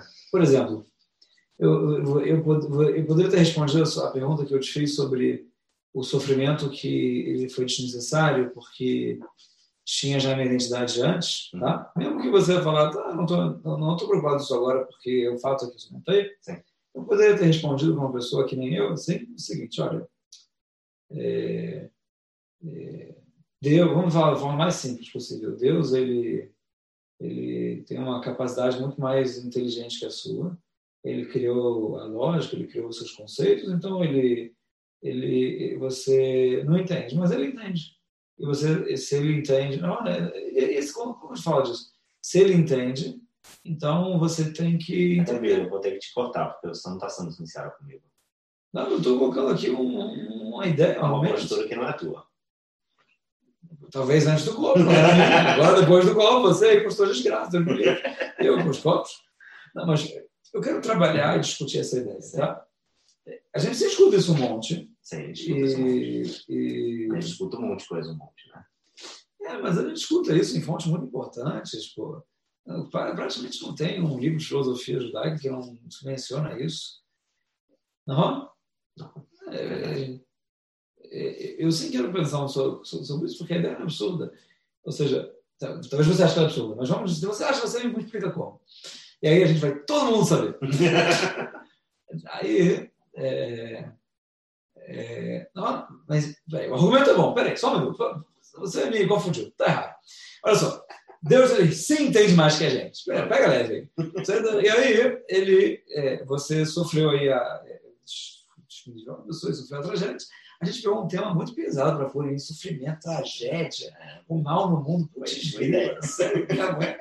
eu devia ter tomado vários chazinhos desses aí, de canela, antes de ter essa ideia. Putz, como é que a gente chegou nisso? Eu tinha que ser uma coisa boa, positiva, tá ligado? Estou aqui com o leão no peito, tá ligado? Um leopardo, na verdade. Mas é. Caramba, hein, cara? A gente virou a mão ao contrário de volta para ele mesmo. O. o... Tô falando muito tarde. O. o... Sofrimento. Deus, ele sim entende mais que a gente. E ele sim pode fazer uma coisa que a gente não entende. Então, eu sempre pensamento, olha, é, é, eu tentei explicar o melhor que eu podia. As limitações, elas são é, necessárias para a gente ter identidade. Sem limitações, a gente não tem identidade. A identidade é o mais importante para a gente. Que a gente nem discutiu realmente é o mais importante, vamos botar que sim, que é o que a gente é, né? E, e aí eu respondi, ah, mas por que tem esse sofrimento que ele não tinha sido necessário? Eu podia ter respondido para mim, você podia ter jogado na lata, olha, desculpa, você acha que não, mas no final de contas ele sim é necessário e você não entende, porque você não entende tudo. Eu posso responder mais simples também. Tem... Mas é fugir. Por que é fugir? Mas é fugir. Falar isso é fugir. Porque um, só a premissa no início da sua afirmação, Deus sabe mais do que eu, é, está supondo algumas coisas ali que são que, que eu não por isso que eu achei que você não estava 100% é, é verdadeiro comigo no sua postura. Não, 100% verdadeiro, a gente está é, batendo um papo, pô. É, você sabe disso, né? Isso não é meu argumento, isso é um argumento filosófico antigo, né? Está discutindo que quer dizer, o que quer dizer Deus saber, certo? Isso, é- isso é uma pergunta que tem que se aplicar. Porque se eu definir a gente, nós, indivíduos, pelas nossas limitações, então eu defino Deus pela sua falta de limitação. Sim. Então, a falta de limitação em Deus, quando você fala Deus sabe, tá? Ah, entendi o que você quis dizer. Eu não quis. Olha só. Vamos fazer o seguinte: eu coloquei de forma Mas eu vou explicar. Mas eu vou de forma complexa, então. É, explica. coloca de Não, Explica. porque eu- o, o motivo para mim é tão, tão importante falar isso é porque a pergunta ela se torna irrelevante no meu, na minha, no meu ponto de referência de, de análise. Eu não eu não estou analisando, eu estou analisando o mundo muito no, no estou analisando o mundo muito num, num, num patamar prático e muito menos num patamar filosófico. Vamos fazer o seguinte. Porque então. eu acho que o mal, isso para mim, por isso que a gente começou o podcast definindo a diferença entre é, tragédias e o mal. O mal ele vive num patamar acima da tragédia, porque ele é mais abstrato, porque ele é uma coisa talvez até além do intelecto. Ele é algo que é incompreensível de certa maneira. Ele é um sentimento. Ele é algo que a gente atribui a indivíduos ou a situações. No mundo mais prático, um, dois, três, sei lá quantos mundos de análise abaixo do mal, que é o mundo da tragédia, eu acho que ele é muito mais prático. E esse é o mundo onde eu sou obrigado a viver. Esse é o mundo onde eu sou obrigado a lidar com essas perguntas. Então, por isso que quando bota Deus no meio da história da caca, você está botando algo que está muito acima da análise que eu estou tentando fazer. É, Eu vou te falar uma coisa. Eu vou mudar, então, meu fraseamento para a coisa ficar melhor. Eu acho que tinha que ser simples também. Mas fala o seguinte: você tem razão. Então, você está falando, no final das contas, se eu entendi bem o que você está falando, que é, pelo fato de Deus ele realmente ser um conceito transcendental, inefável, então não adianta a gente tentar aplicar a imaginação de como Deus vê ou pensa nas coisas e criar problemas. Então, vou fazer o seguinte. É, Então, pergunta é o seguinte: eu sei que o ser humano é limitado. Uhum. O ser humano é limitado. Rona, a gente tem capacidade limitada, é, não só de tempo ou de pensamento, a gente tem, a gente está limitado a conceitos, a gente tem, é, é, é, eu não quero usar a palavra categorias, mas a gente tem, é, é, a gente está limitado, tá bom? Sabendo eu, Característica, não, característica não sei se é uma boa. bom, a palavra é categorias, mas Categoria. categorias de pensamento, a gente está, é, nas quais a gente está limitado a elas. Então, eu sei que o nosso pensamento é limitado. Se eu agora vejo um fenômeno no mundo que ele me parece mal, sem nenhum tipo de explicação para a existência desse mal, posso atribuir isso à minha limitação e falar, olha, é o seguinte, provavelmente tem uma explicação, só que dentro do contexto limitado no qual eu sou capaz de Eu acho que pensar, é válido fazer isso. é. E isso, isso resolve o problema. Eu acho que sim. Não, então é isso, pô, Deus ele sabe mais do que eu, e eu é, não sei, pronto. tem Só que eu tô ficando, eu tô falando, não, sabe por quê? Por que você tem jogado Deus no meio? Ah, cara, porque você tá falando da limitação humana e tal, não sei o que, quem me entende o que você está falando? É um negócio complicado aí, Justo, eu acho que as pessoas entendem mais do que eu estou falando do que você está falando. É, você acha? Eu acho. Peraí, Eu vou te falar. Porque eu não entendo o que você Eu sim acho que tem uma questão aqui. Vocês voltaram a falar da limitação humana. Mas É, é só, eu acho uma coisa. Tá, só- eu eu, queria botar só um asterisco na sua eu concordo com o ponto que você falou, que falar de Deus ele está tá errado o jeito que a gente está falando. Se você for estrito no jeito de pensar, eu, eu só não quis abrir realmente sei, a janela. Eu, eu senti. aqui.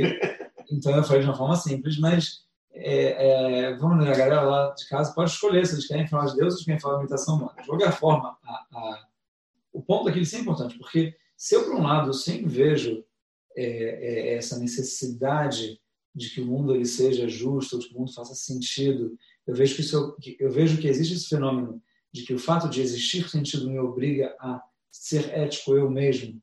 E o fato de eu ver essa obrigação ética, ela existe, ela é um fenômeno. Ela é- assim como eu não pergunto, pelo menos não nesse podcast, se, se eu existo, ou se existe o mundo, ou se existe a matéria, eu só admito que ele existe, vou vivendo, eu estou bastante tranquilo com isso. Eu também admito essa necessidade ética e vou vivendo com ela. E isso contradiz o fato de ter coisas ruins no mundo. Por que eu preciso ser ético se o mundo vai sempre ficar ruim? Isso, isso é absurdo, é ruim. Então eu, eu posso atribuir isso à minha limitação. Uhum. Olha, essa coisa ela parece ruim, ela parece mal. Não ruim, ela parece mal na minha visão, mas eu tenho uma limitação no final das contas. Cara, não preciso nem chegar tão longe na limitação humana de pensamento das categorias. Só o fato de eu ver as coisas num tempo limitado. Categorizou de uma maneira mais clara. Ah, o, E o motivo que eu acho que isso é importante é porque eu acho que a gente se incorre o perigo, é, trazendo aí o filósofo que a gente estudou um pouquinho dele junto, né? É, Urasaki, né? Não, não, Urasaki, Urasaki. Gaon, sobre a ideia dele sobre reencarnação. Né? Qual o exemplo que ele analisa para justificar a inexistência de reencarnação? Não lembra de mim qual que é A morte de bebê. Você não lembra disso, não? Fala, fala, fala. Você lembra, não? Que ele fala como pode ser que um bebê morre e uma das respostas que as pessoas dão é que ah, é uma reencarnação que terminou sua missão ou que ele vai voltar e vai ter mais tempo. E era a maneira de justificar esse acontecimento terrível e desastroso, dando para ele algum sentido. E se eu me lembro direito, ele odiou essa resposta e, e, ele fala a gente não tem como justificar nesse mundo com isso, isso não é uma ideia judaica. É, e no final das contas ele fala que sim vai receber recompensa no mundo vindouro por esse acontecimento terrível que aconteceu nesse mundo, mas isso não é motivo para justificar com o conceito de reencarnação. É, você realmente jogou agora um balde de água fria, porque, porra, todo mundo acha que a gente acredita em reencarnação e tal, por causa do, do Nico Balini, você jogou logo na saga, pá, é. você não tem problema não. Tudo bem, mas o motivo que eu acho... Ele tem, na verdade, ele tem outros motivos, né? Para acreditar em encarnação, se a gente fosse falar sim, de encarnação. Sim, sim, sim. Né? Tipo, Mas se eu lembro, me lembro direito, são dos exemplos que é, que é usado. Lá, ele não? explica, se eu bem, você está falando não do, do livro dele, é, no não, Você está falando do Pirus dele é, em Mishlei. Exato. Tá é, é. realmente lá ele fala que são motivos pelo qual as pessoas chegaram a adotar a ideia da encarnação, que na visão dele foi adotada de fontes não judaicas. Se eu me lembro bem, é exatamente isso. Por que, que eu trouxe essa história? Porque é uma tentativa de dar uma explicação para uma situação tragédica. Tá? E o argumento do, do cético, o argumento do, do crítico, ele pode virar e falar como você pode se atrevar a atribuir qualquer sentido a uma situação tão dolorosa como perder um, um recém-nascido. E também é feito com muita gente, quando você vai jogar em cima do holocausto, como você pode atribuir qualquer sentido no sofrimento de um acontecimento que nem o Holocausto. É, e o que eu estou falando é o seguinte: eu estou no plano, eu estou no plano do indivíduo. Eu estou falando que não existe a necessidade de um sentido universal para um acontecimento. O sentido ele está no mundo do indivíduo, ele está no mundo da experiência. O mal ele é transcendental. O mal ele é algo acima das, do, do, do acontecimento, da experiência. Você agora pediu para briga, isso vai levar mais muito tempo, mas não, sei se canta Espera um minuto, segura aí. Eu, eu escutei o que você falou. Eu acho que se entendeu o que você falou. Mas. Mas você discorda do que eu falei. Não, não, não é só isso. Olha só, é o seguinte. Eu queria, antes de entrar nisso, eu, eu queria é, é, falar uma coisa sobre o que a gente falou antes, sobre a ideia da limitação humana. Tá? A gente fala muito é, no judaísmo sobre confiar em Deus. Eu, eu, acho que a gente não pode deixar de mencionar isso quando está falando do mal e tal. Bom, realmente, olha só, a gente está falando aqui. A resposta básica, no final das contas, que nós sabemos da judaísmo sobre essa questão é: olha só, aconteceu uma coisa ruim. Isso, o que vai te confortar é confiar em Deus. Saber que essa coisa ruim, ela é boa, tem um sentido, etc, etc. Então, essa resposta é, Sim. de forma bem simples colocada, ela aparece todas as coisas. Sim. Desde confia em Deus que você vai ter o melhor lugar no mundo vindouro, é, ou confia em Deus que isso está apagando seus pecados, ou confia em Deus, ou confia em Deus que isso vai levar a um resultado positivo que você ainda não conhece, é, tá que nem o Amar, ou confia em Deus é, é, que você não entende tudo. Sim. Essa é a diferença básica. É, é, basicamente, ela parece um monte. Isso, e, e, não só isso, sei lá, até a morte não é tão ruim se tem Olam porque você não vai morrer mesmo. Faz parte da ideia. Faz parte da ideia. Se você está se você tá só reforçando o que eu falei, você sim, você incorporou em três, quatro fases exatamente o que eu falei agora. Eu também, também, também não, porque nem o Amado aí que economiza negócio, mas é, é, se Está encapsulando as, as, as tentativas. Essas, são as, essas ideias, esses conceitos, são as maneiras espirituais, se quiser colocar essa palavra, psicológicos, se você for uma pessoa mais ética, então, eu queria, para queria... lidar com essa questão. Eu queria falar o seguinte: eu acho que é, Rahamim, sabe, eles em geral têm a tendência de fazer o que a gente fez faz uns 10 minutos. Colocar a coisa de uma forma bem simples. Sim, com certeza. É, que depois de um tempo de estudo, ela aparece aos olhos do estudioso simplória. E depois, quando você vai entender, você vai se aprofundar, eles colocaram de um jeito que assim tem uma forma mais profunda de ser A ideia é atingir todos os públicos, né? Eu, eu acho o contrário. Acho contrário. A ideia não é atingir todos os públicos. Não, não. A, a, capacidade de simplificar, ele é justo o processo da, de, explicação de uma ideia. Não foi feito, não foi feito para o povão. Eu não gosto dessa ideia. Deixa, tá, desculpa, descer da Gamboa. Descer da Gamboa. A gente marca o próximo. É, é, marca o próximo. Mas, de qualquer é, forma, o, o, o que eu estou falar é que é, tem aqui realmente um erro de você ler a coisa, achar legal, passar um tempo, se aprofundar achar que ela virou simplórias. Então, quando eu falei, no final das contas, Deus entende mais do que eu Sim. e tem que confiar em Deus, eu, é óbvio que eu quis dizer aquela coisa que a gente estava discutindo sobre a limitação humana e tal, mas também está contido na frase. Sim. Não só está contido na frase, eu acho que ela é mais acessível, você pode explicar de outra forma. Eu quero falar que a ideia de confiança em Deus é basicamente essa ideia de que se você tem essa percepção básica de que existe sentido no mundo, uhum. eu quero ser ético, a coisa faz sentido, uhum. é, é, eu tenho obrigações, e agora você vê que tem uma coisa que ameaça o sentido do mundo. Você fala, cara, peraí, você tem sentido tem sofrimento. Não faz sentido. É, se o mundo é bom, eu estou feliz, o sofrimento está me fazendo fazer mal, ameaça essa sua concepção.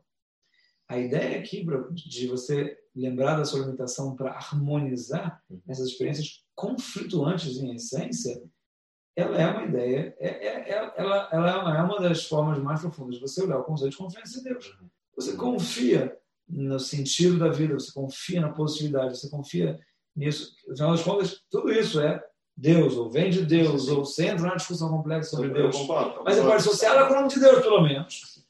E você está confiando. Então, a confiança, ela, afinal das contas, não é aquela coisa, não tem nada a ver com não entendo e é assim mesmo. É o contrário, é eu preciso entender e me provar de que tem uma tensão que tem que ser harmonizada aqui. Eu só queria ressaltar isso, Sim. de que existem muitas formas simples de explicar isso, entendeu? E também a ideia de, de, do Olamabá e que a morte ela não é o fim da vida. O Olamabá isso também é uma parada complicada de, de definir e tal. Eu não, não vou entrar em cada detalhe, mas eu acho que a gente não pode mencionar essas expressões que estão no Sarim e tentar, nos livros, e tentar é, trazer ela um pouco, uma forma um pouco mais aberta.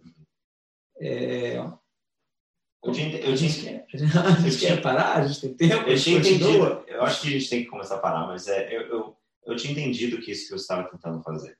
Mas eu acho que, para mim, né, na hora de conversar sobre essas ideias, que eu, eu realmente vejo que é uma das ideias fundamentais da experiência humana, eu prefiro utilizar dentro do nosso vocabulário as palavras mais modernas e evitar quanto mais eu posso as, as palavras religiosas porque não porque eu não acho que elas sejam verdadeiras, não porque eu não acho que elas apresentam dentro do seu nível de análise a mesma ideia que eu quero apresentar, mas sim eu acho que isso é um dos grandes problemas que a psicologia tem, é que essa linguajar religiosa, por um lado, ela é ultra expressa as ideias que a gente está falando aqui, por outro lado, para o ouvido moderno do século XXI, você perde algo com esse linguajar. Ah, ok, tudo bem. Eu, eu talvez não conheço a galera, é que eu, eu falo de um jeito para uma galera, de um jeito para outra galera. E aí, como eu achei que era o debate estourar, achei que a galera ia, tava, queria, que a galera ia falar, pô, mas vocês ignoraram as coisas básicas que estão escritas. Pode ser que eles vão falar isso, pode e, ser. E aí... Mas eu, eu, sempre encaro a conversa dentro da minha, do vocabulário que para mim é mais, não só mais cômodo, que eu sinto que ele apresenta e representa a ideia com mais clareza.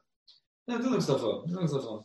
Mas assim, acho que a gente já tem que chegar no fim. Tem que chegar, é, no, fim. Tem que chegar no fim, apesar de que essa conversa, pois é, mas essa conversa foi incrível. É, porque acho... tinha uma, vamos fazer uma pergunta em aberto? Posso fazer uma pergunta? Pode fazer Isso é justo de fazer uma pergunta e dizer não responda? Eu não respondo, a gente responde depois da câmera. E aí talvez a galera pode querer ver o próximo. assim. do céu. Mano, manda a pergunta. Porque, sei lá, eu estava falando de sentido que existe até agora, você começou a falar de sentido que é criado. Se eu crio sentido, então ele não existe, é uma ilusão, não. É, peguei pesado, né? Bem, vamos deixar aqui. Vamos falar da mano, fala da mano, fala da mano antes de você fechar. Já foi embora mesmo. Sim, então, deixa eu fechar o Amane, eu fecho o Amane. Então, por que que para mim o Amane, isso para mim é tão fundamental no início é, da conversa, que quando a gente vai analisar, que nem você tá, a gente estava fazendo a divisão no início, no, como um livro histórico, e você vai analisar personagem histórico, eu acho que é muito complicado analisar ele como um mal encarnado. E o motivo que eu digo isso é porque eu acredito, e isso é uma das coisas que é, as pessoas vão me achar malucos, mas é uma das coisas que eu já cogitei. Gente, já está acostumado! É, é uma coisa que eu já pensei inúmeras vezes na minha vida, é, é, é, é em que situação eu estaria se eu, agora, estaria vivo em 1940, 41, sei lá, entendeu? Não judeu, morando na Alemanha. E a suposição que eu seria a família alemã que salva um judeu e tenta trazer ele para fora da Alemanha, não só estatisticamente improvável, eu acho que definido pela natureza do ser humano é quase impossível. E, e, e, quando eu aceito essa ideia, eu aceito que eu tenho essa capacidade de um dia faço shalom, que nunca aconteça, mas que existe esse potencial de eu ser assim, de eu ser a encarnação da coisa mais malvada que possa existir, pelo menos nas últimas gerações vivas que a gente tem, que seria o nazista. E a partir do, desse reconhecimento, eu tomo uma escolha. E essa escolha é: eu não vou ser assim. Mas eu só posso tomar essa escolha verdadeiramente a partir do momento que eu aceito que eu poderia ser assim. Então, eu jogar o Aman e falar o Aman é a representação do mal, é renegar o fato que eu poderia, em potencial, ser o indivíduo que existiu chamado Aman. Sim? E por isso que no nível histórico da coisa, eu, eu, eu, eu evito chamar ele o mal. No nível literário que a gente falou antes, onde essa história tem que transcender o contexto histórico, ela tem que transcender todos os acontecimentos históricos do momento e até transcender o nosso povo, né? Porque a Bíblia ela é lida por outros povos. Aí é o momento onde eu vou encarnar a ideia mais abstrata, o mal, na personagem Amã. Porque aí eu posso aprender com esse acontecimento e trazê-la para a minha vida de uma maneira mais prática. Você realmente bem disse ele no final das contas, né? Mano é barulho, que nem a gente falou nisso do podcast. Zé fé, deixa eu falar uma coisa. Eu queria dizer também uma coisa. Eu acho que tem uma, um ponto de vantagem interessante na Megillah que não tem na nossa vida, não tem no Holocausto, já que você mencionou o Holocausto. É, a Megillah, a gente é, lê ela do início ao fim. Sim. É uma, talvez uma oportunidade rara de você olhar a história antes da história e depois da história. A gente, é, mesmo que a gente faça cortes, mesmo que tenha dois mil anos, é muito difícil da gente dizer que terminou a história. Então, na Megillah, é como se Deus tivesse aberto para a gente uma janela, dado o presente, olha, eu realmente fiz um corte aqui, isso realmente é o fim, isso é exatamente o início. Esse é um milagre de Puri. E nessa perspectiva, eu não posso mais dizer, ah, existem limitações humanas, ah, Deus, ele faz coisas que a gente não entende porque ele sabe mais. Senão que aquilo meio que colocou a gente na posição dele, deu os óculos dele para gente, e falou, olha, dá uma olhada, se você fosse um judeu que tivesse na Pérsia, você ia estar tá, é, sem entendendo por que amante e tal, como, como eu vou lidar com esse amante. Agora, depois, quando você vê a Megillah do início ao fim, você está com a lente divina, você fala, não, realmente, esse cara aqui, ele é a encarnação do mal a nível literário, eu estou de acordo com a sua nível literário, ele foi um fenômeno muito positivo. Então, tipo, de um ponto de vista transcendental, eu estou agora não foi a resposta que a gente deu até agora, mas eu acho que você sempre pode falar do ponto de vista transcendental, é, coisas que elas são explicáveis sem ter uma explicação. E o interessante da Megillah é que não morreu uma criança, não foi ferido um judeu na guerra, é, nada de negativo aconteceu, é, fora o estresse da galera que se lutou. Ou seja, a gente sabe o que aconteceu na história, mas o ponto aqui é que como se não tivesse acontecido. Você pode tentar falar, eu, eu queria nos um Hal fala que isso é, o, é a grande coisa que acontece para ele na época do Mashiach. Uhum. Que, sem falar de todas as opções, mas ele entende que na hora que a gente chega, não vem a época do Mashiach, é um pouco depois, mas o ponto aqui é, é o final da história, sei lá, é o ponto onde a gente vai ser capaz de entender todas as coisas negativas, para que, que elas serviam, não tem sentido. Ou você pelo menos que a aspiração dele é essa. Sim. Eu acho algo interessante também de, de, do Amano. Zeu. Zeu. bonito. Bem, obrigado por todo mundo que está assistindo, quem sobreviveu uma hora e meia. É, foi muito bacana essa conversa, sempre legal conversar com você. Acho que o, do, do Book Club Judaico a gente também fez uma hora e vinte. Então, sempre a gente se junta, a gente passa do horário. É, curtam o canal, é, curtem esse vídeo, encaminhem para outras pessoas que você possa achar que eles vão se interessar em ouvir esse tema. E estamos sempre abertos a sugestões a novos temas. Deixem no comentário os temas que vocês estão interessados. Estamos nessa, a gente se vê, se Deus quiser, daqui a é, uma semana, semana que